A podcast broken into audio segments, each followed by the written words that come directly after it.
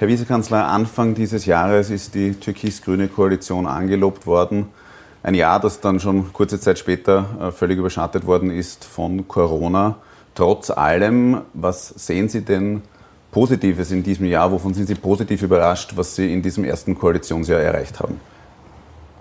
Naja, zunächst mal schönen guten Abend und danke für die Einladung. Äh, ja, wir sind überrascht worden, zweifelsohne. Ähm, auf der anderen Seite ist es so, dass man ja nicht dazu gewählt ist, um es einfach zu haben. Es waren dann schwierige Entscheidungen, das ist richtig, aber es sind sehr viele positive Dinge aus diesen Entscheidungen hervorgegangen. Ähm, nämlich hat uns Corona jetzt nicht bloß aufgehalten, sondern in manchen Bereichen ist sogar was beschleunigt worden. Beispielsweise im Klimaschutz, da hat man ursprünglich die Befürchtung vernommen, wir haben es eh nicht gehabt, dass äh, die Investitionen, die Steuerreformen, dass das alles zurückbleiben wird, möglicherweise auf Jahre. Genau das Gegenteil ist eingetreten. Äh, wir haben aufgrund der Notwendigkeit, dass wir investieren müssen, um uns aus der Krise raus zu investieren, beginnend mit Sommer, Herbst und vor allem im nächsten Jahr, dass wir hier mehr Klimaschutzmilliarden äh, erreicht und erzeugt haben aus dem Budget heraus, als wir voriges Jahr zu hoffen gewagt hätten. Und insofern ist äh, hier sehr viel Positives zu verbuchen. Kann man daraus mitnehmen, Corona hat also Rückenwind gebracht für den Klimaschutz. Rückenwind kommt da auch derzeit von der EU, die hat äh, diese Woche verkündet, ihre Klimaziele zu verschärfen bis 2030, was die Emissionen anbelangt. Jetzt kann natürlich eine CO2-Steuer äh, ganz vehement auch dazu beitragen, Emissionen zu reduzieren, auch in Österreich. Die Umweltorganisationen drängen da eigentlich schon unisono darauf, dass eine CO2-Bepreisung kommt. Die Grünen haben das ja auch immer angekündigt mit 2022. Flugticketabgabe ist jetzt äh, schon gekommen. Was sind denn jetzt so die ersten konkreten Schritte, die Sie setzen würden für eine CO2-Bepreisung? Ja, zunächst einmal ist es sehr erfreulich, dass die Europäische Union das Ziel für 2030 auf 55 Prozent äh, Reduktion äh, gehoben hat. Also das ist ein großer Erfolg für den Klimaschutz. Äh, da hat ja auch die österreichische Regierung letztendlich einen guten Beitrag geleistet. Alle Mitgliedstaaten sind aufgerufen, entsprechende Instrumente zu finden. In Österreich ist es dank der Grünen die nicht, nicht nur die Idee, aber jedenfalls das Vorhaben schon, äh, CO2 einen Preis zu geben, auf welchem Weg auch immer, entweder mit Steuern oder mit anderen Methoden.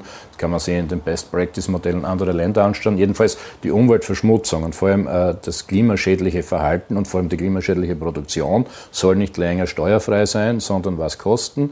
Im Gegenzug, das ist ganz wichtig, sollen andere Dinge günstiger oder billiger werden, insbesondere umweltfreundliches Verhalten und umweltschonendes Verhalten. Das ist genau die Philosophie einer ökologisch-sozialen Reform. Dazu braucht eben äh, CO2 einen Preis. Und begonnen wurde, gibt es ja viele Maßnahmen in die Richtung, begonnen wurde ja nicht nur mit der Flugticketabgabe, sondern auch mit der Einführung einer relativ frischen äh, Normverbrauchsabgabe, das vor allem die großen Stinker erwischen wird. Jetzt langsam beginnend, aber ansteigend über die Jahre. Und das ist genau das Ziel. Aber gleichzeitig wird die Lohn- und Einkommensteuer gesenkt. Gleich, und zwar schrittweise auch. Sodass wir am Schluss folgendes Bild haben. Insgesamt sinkt sogar die Steuerbelastung zumindest leicht. Und das freundliche Verhalten gegenüber der Umwelt wird belohnt. Und das schädliche Verhalten äh, kriegt eben einen Preis. Und das ist äh, geplant äh, mit kleinen Schritten, die schon begonnen haben. Aber das Königsstück, weil Sie es ansprechen, ist sicher die CO2-Bepreisung, in welcher Form auch immer welchen Preis braucht jetzt CO2? Da gibt es ja Berechnungen, äh, zum Beispiel das Konzept des Umweltdachverbands, die sagen bis 2025 150 Euro pro Tonne CO2. Ist das etwas, wo Sie sagen, ja, das ist so vorstellbar? Na, das werden wir in der Taskforce entsprechend behandeln und verhandeln. Aber wie weit die, ist man da? Also die, ja, die Arbeit wurde aufgenommen. Wir haben ja begonnen mit den äh, Vorläuferschritten. Ich sage es noch einmal, es war ja äh, überhaupt nicht selbstverständlich, dass die Flugticketabgabe in ihrer Erhöhung, gerade für die Ultrakurzstreckenflüge, vorgezogen wurde. Und es wurden ja äh, auch andere steuerliche Maßnahmen bereits gesetzt. Im Übrigen genau in dieser Idee, dass äh, etwa über, die, über das Pendlerpauschale das umweltfreundliche Fahren zur Arbeit jetzt begünstigt wird, dass auch andere steuerliche Anreize für Firmen und für Beschäftigte da sind, wenn es äh, mit dem äh, Fahrrad oder mit dem E-Auto zur Arbeit geht. Also alles das äh, sind ja Teile vom Ganzen. Und äh, in der Höhe, in der Höhe wird man sich äh, das so anschauen müssen, dass es abhängig ist davon, was die anderen Länder auch machen natürlich und vor allem auch in der Schrittabfolge. Also du kannst es sicher nicht über Nacht den vollen Preis drauflegen, weil äh, das erste Prinzip einer umweltökonomischen Vernunft, das muss ja planbar sein. Das ist ja dann wohl äh, vernünftig für Wirtschaft und Arbeitsplätze. Aber man muss alles unter den Hut bringen. Ja? Die Umweltziele zu erreichen, äh, die Wettbewerbsfähigkeit aufrechtzuerhalten und damit neue Arbeitsplätze zu schaffen. Wir haben nichts davon, wenn wir die Arbeitsplätze in Österreich ruinieren, sondern wir müssen neue schaffen innerhalb des ökologischen Bereichs. Und da sage ich noch einmal, das Gesamtpaket ist entscheidend. Es ist nicht nur die Steuerreform, es sind auch die regulatorischen Maßnahmen, sprich mit Gesetze und Verordnungen und vor allem jetzt wenn Sie so wollen, wie Sie gesagt haben, dank Corona, die vielen, vielen Milliardeninvestitionen, die zum größten Teil in Umwelttechnologie, in äh, Digitalisierung und in Gesundheitstechnologien gehen, was ja alles gleichzeitig notwendig ist. Aber der Hauptpunkt liegt hier auf der Ökologisierung. Also es sind genau in diesem Dreischritt die Dinge zu machen. Investieren, mit, Gesetze, äh, mit Gesetzen richtig zu steuern und äh, die ökologische Steuerraum einzuführen, die Steuerreform wenn es da jetzt auch noch keine konkreten Zahlen gibt. Konkret ist jedenfalls die schon von Ihnen angesprochene Nova-Reform. Da hat es dann gleich vom Türkisen Wirtschaftsbund äh, eine lautstarke Kritik gegeben. Das wäre ein Angriff auf die heimischen KMUs, wenn es jetzt da schon bei der Nova-Reform so einen Aufschrei aus ÖVP-Kreisen gibt. Ähm, wie wird denn das dann erst bei der CO2-Steuer sein? Naja, äh, die Abgeordneten äh, haben dieses Gesetz ja verabschiedet. Da gibt es vorher immer Diskussionen. Also äh, wer immer danach gefragt wird, wer sie wo wie durchsetzt, das sind immer mal Kompromisse, denke ich. Äh, aber wenn Sie die Frage schon so gestellt haben, wäre das der beste Beweis dafür, dass Sie die Grünen da massiv durchsetzen. Und äh, ja, das ist für manche Branchen äh, gewöhnungsbedürftig. Äh, das ist tatsächlich so, dass jetzt auch bestimmte PKWs und vor allem auch äh, Transporter, die bis jetzt eigentlich überhaupt äh, keine Steuer erfahren haben, obwohl sie vielleicht große CO2-Sünder sind, dass die äh, jetzt halt auch teurer werden. Ja? Im Umkehrschritt werden einige Steuern zusätzlich wieder billiger werden. Es wird immer dieses Prinzip sein, sodass wir sodass wir auch mit den Förderungen zusammen, ja, sowohl für die Haushalte als auch für den Privaten, als auch für die Firmen das Bild haben, dass gerade auch im Verkehr, dass diejenigen, die umweltfreundlich äh, PKWs betreiben oder auch äh, mehr mit dem Öffi fahren oder also Elektroauto wären vorher die umweltfreundlichen PKWs oder auch die Transporter. Da gibt es immer mehr Angebote am europäischen Markt, dass auch die Transporter für das kleine Gewerbe mit E-Antrieb oder jedenfalls emissionsfrei fahren. Ja, bitte dann her damit. Das sind die Ziele, die werden mit diesen Maßnahmen erreicht. Und äh, noch einmal, da geht schneller mehr voran, als man erwarten durfte zu Beginn der Regierungsverhandlungen. Also Sie zweifeln auch nicht daran, dass es mit der ÖVP bis 2022 eine CO2-Steuer geben wird? An dem Fahrplan. Also CO2 wird einen Preis bekommen. Ob das eine Steuer ist oder was anderes, äh, ist ja genau noch Aufgabe ähm, de, der Taskforce. Da wird man auch die Beispiele aus Deutschland und skandinavischen Ländern anschauen. Dort sind ja auch keine Steuern. Aber CO2 Ausstoß wird teurer werden. Davon muss man ausgehen. Ja, dafür wird etwas anderes günstiger. Äh, und das wird 22 schrittweise, schrittweise aufgegleist. Äh, und da bin ich ganz sicher, dass das so kommt. Und äh, ich glaube, man braucht dann von 22 über die Jahre hinweg eine Perspektive. Und wir gehen ja davon aus, dass wir jetzt Konzepte einleiten, die bis 2030 ihre Wirkung entfalten. Das hatten wir im Regierungsprogramm schon so festgelegt.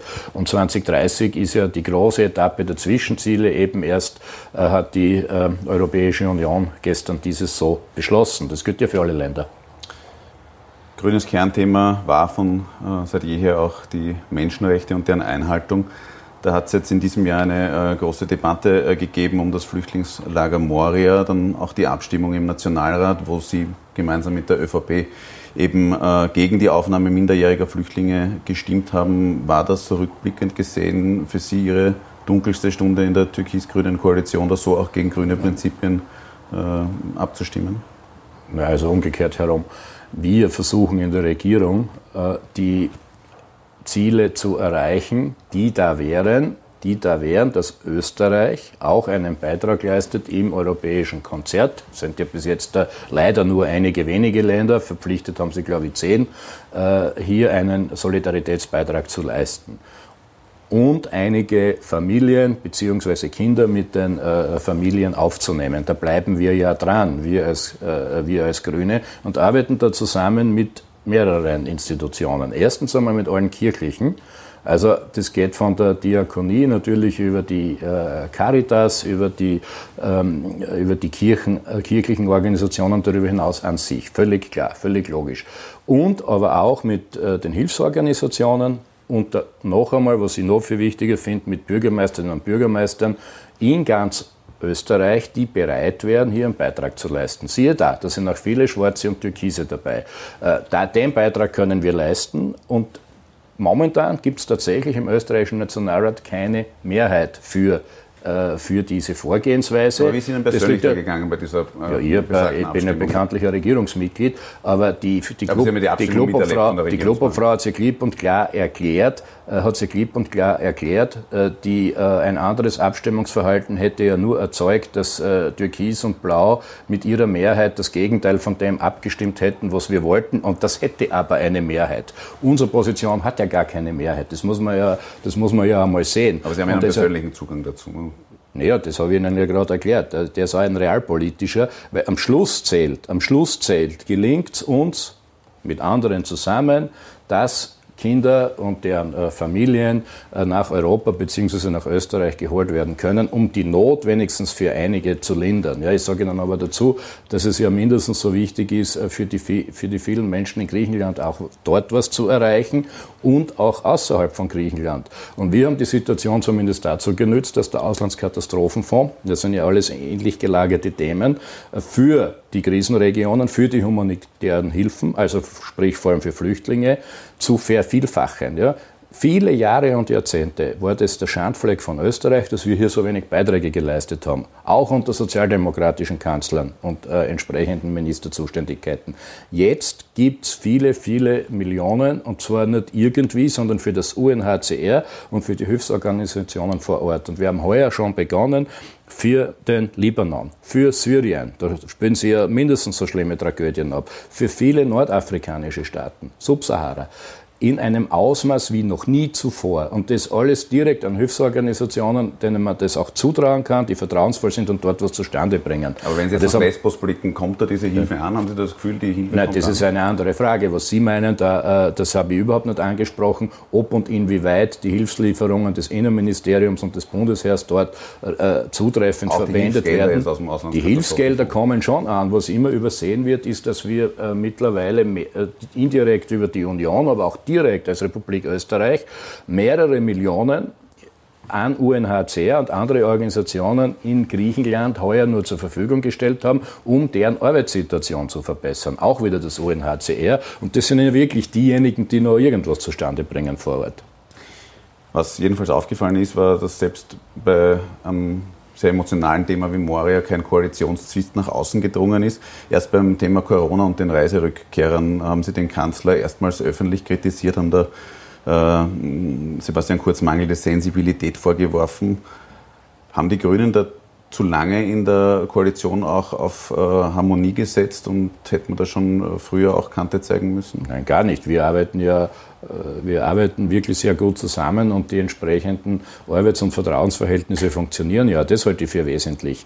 Äh, das ist ja wichtig für Österreich in der Situation. Es ist sicher eines der schwierigsten Regierungsjahre, die es äh, in der Zweiten Republik gibt. Und da ist es doch nur gut und vernünftig, wenn eine gute Zusammenarbeitsbasis da ist. Und die ist ja gegeben.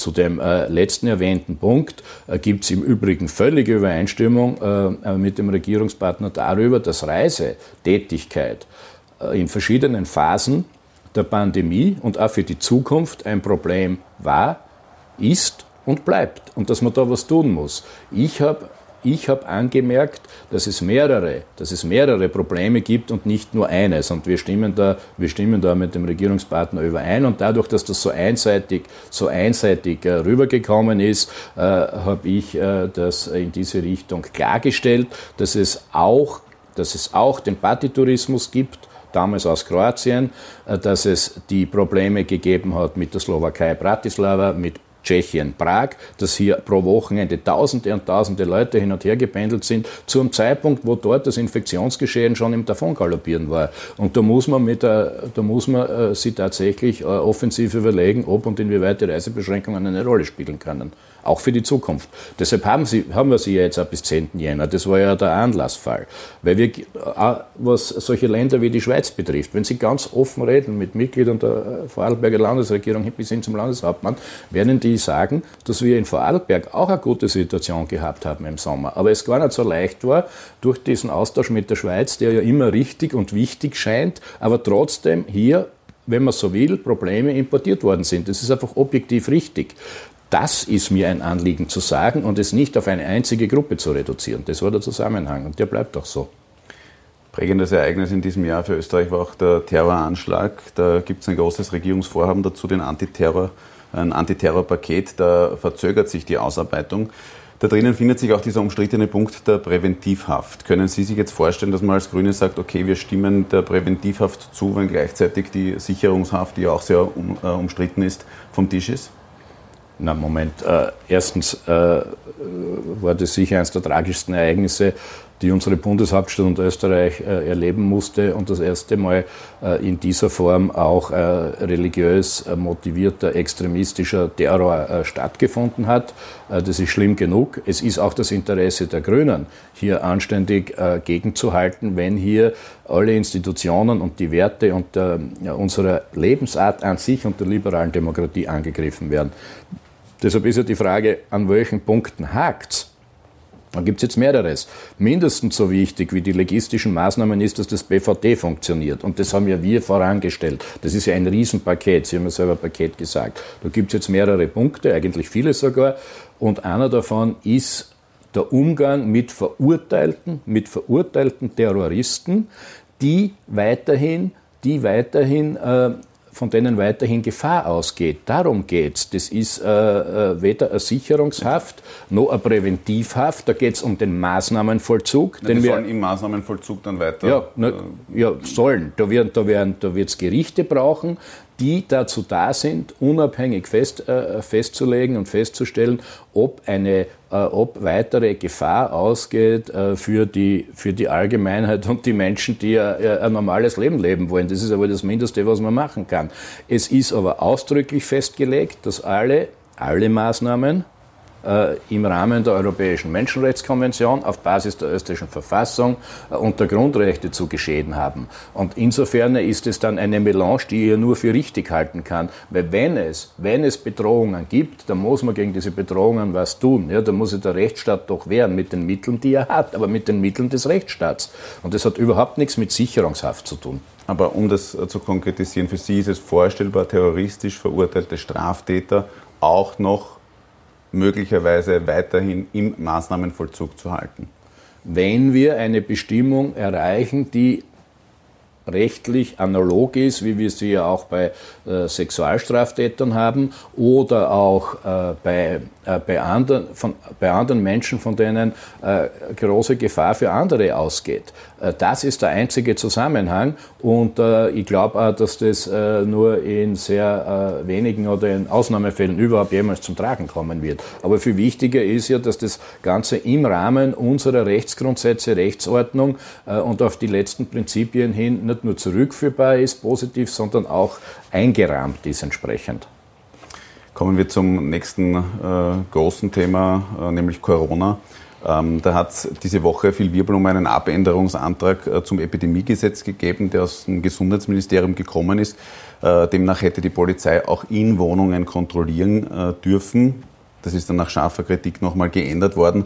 Der Kurier hat da sogar getitelt, die ÖVP pfeift Grüne zurück, weil eben dieser Antrag aus dem Gesundheitsministerium kam. Was ist da passiert? Also der Reihe nach. Äh, die, äh, die Bundesregierung, und zwar beide Seiten, waren sich klar und sind sich klar, und da hat sich überhaupt nichts geändert, und das war von Anfang weg so, dass polizeiliche Kontrollen in den Wohnräumen im Zusammenhang mit Covid nicht stattzufinden haben. Das waren auch alle Vorgaben. Das ist es und das wird auch so bleiben. dass es hier. Aber wie ist dann zu diesem Lapsus gekommen, dass sie eben ja, doch also stattfinden also können? Meiner, meiner Informationsstand, der mir zugetragen wurde, äh, bedeut, äh, der deutet darauf hin, dass es bei einem Entwurf, wohlgemerkt, bei einem Entwurf zu einem Abänderungsantrag, und das Ganze ist ein parlamentarischer Vorgang im Übrigen, äh, dass dort äh, auf Bestimmungen verwiesen wurde, die es eh schon immer gegeben hat, nämlich seit 70 Jahren im Epidemiegesetz, nur ist es halt jetzt einmal irgendwem aufgefallen. Äh, und es wurde ja auch überhaupt nicht eingebracht, sondern es wurde genau das Richtige eingebracht, dass nämlich die privaten Wohnräume ausgenommen sind von der polizeilichen Betretung. Es ist also meines Erachtens genau umgekehrt herum und der Kuriertitel, den führe ich auf journalistische Freiheiten zurück. Okay. Jetzt sind äh, Lockerungen eingetreten. Äh, jetzt soll schon wieder nachgeschärft werden. Ähm, ist da der harte Lockdown zu früh gelockert worden? Das folgt ja alles einem Plan. Der, ähm, der, das Ziel war, und das war ja dann bis Mitte, Ende Oktober so am Radar, dass wir auf keinen Fall zulassen wollen, dass äh, die intensivmedizinischen Kapazitäten in Österreich, äh, wenn Sie so wollen, gesprengt werden oder auch nur ähm, äh, erreicht werden. Und diese Engpässe, diese Engpässe dramatischer Art wollten wir vermeiden. Das ist, Klammer auf, gerade noch, Klammer zu, auch gelungen.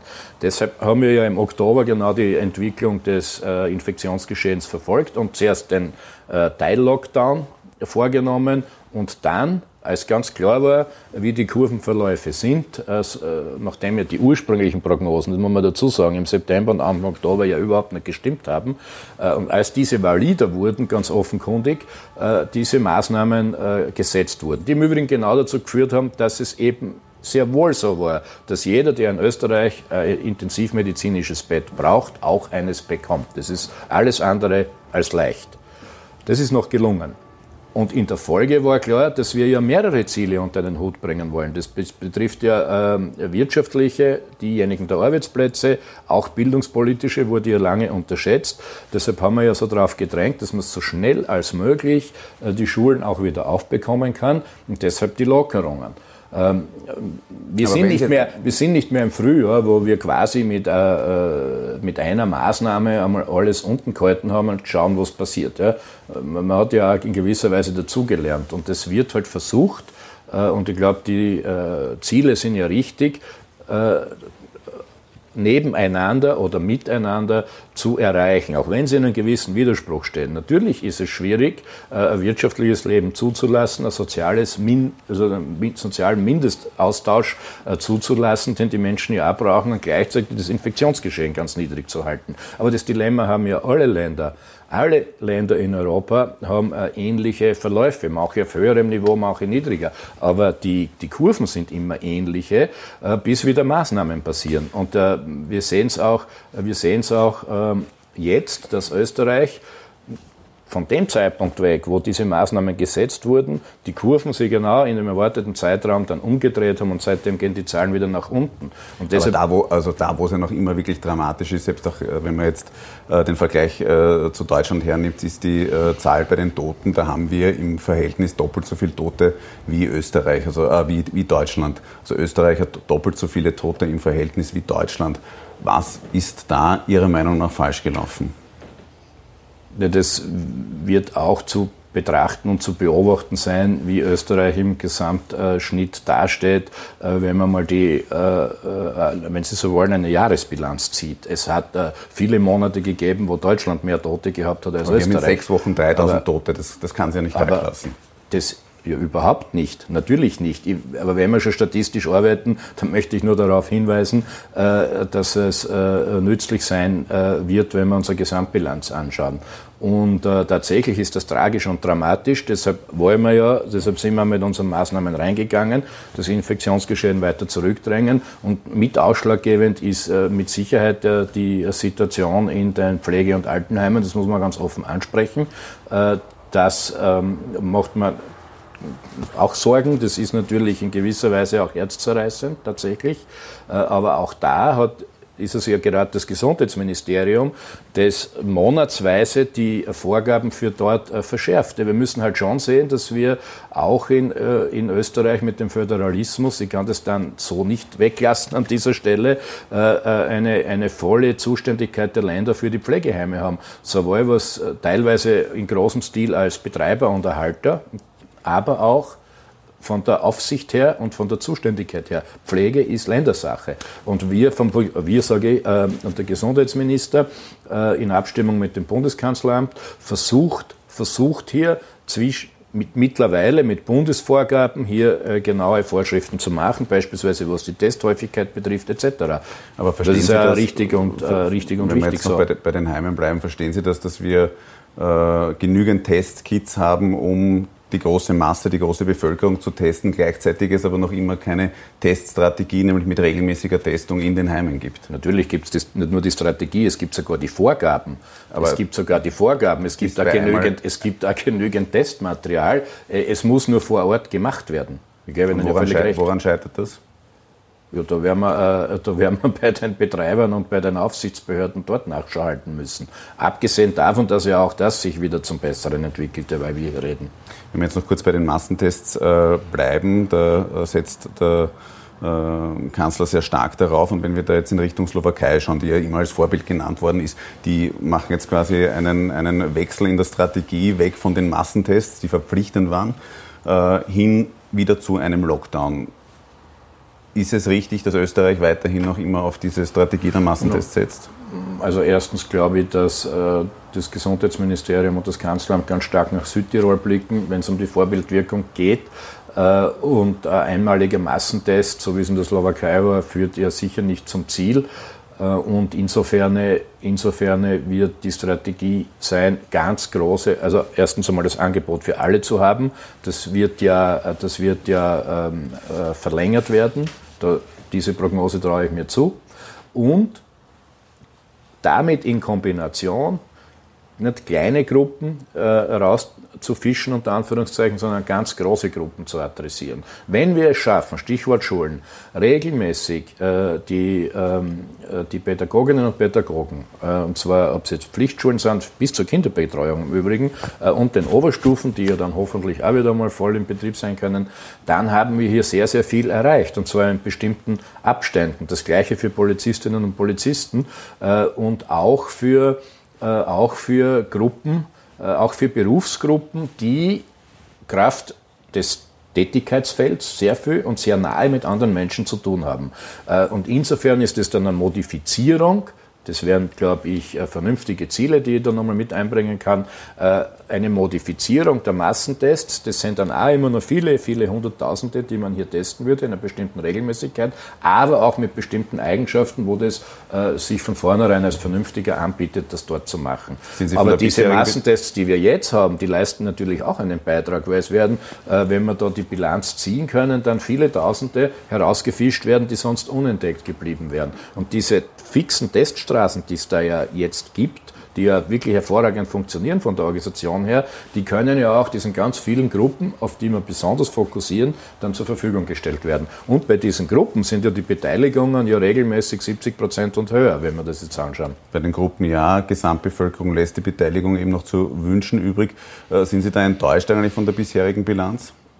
Ich glaube, man durfte da nicht so hohe Erwartungen haben. Ich würde sagen, äh, ich kann an der Stelle ja, äh, noch ist es ja nicht ganz vorbei, noch äh, nur appellieren, äh, bei den nächsten äh, großen Testläufen auch mitzumachen.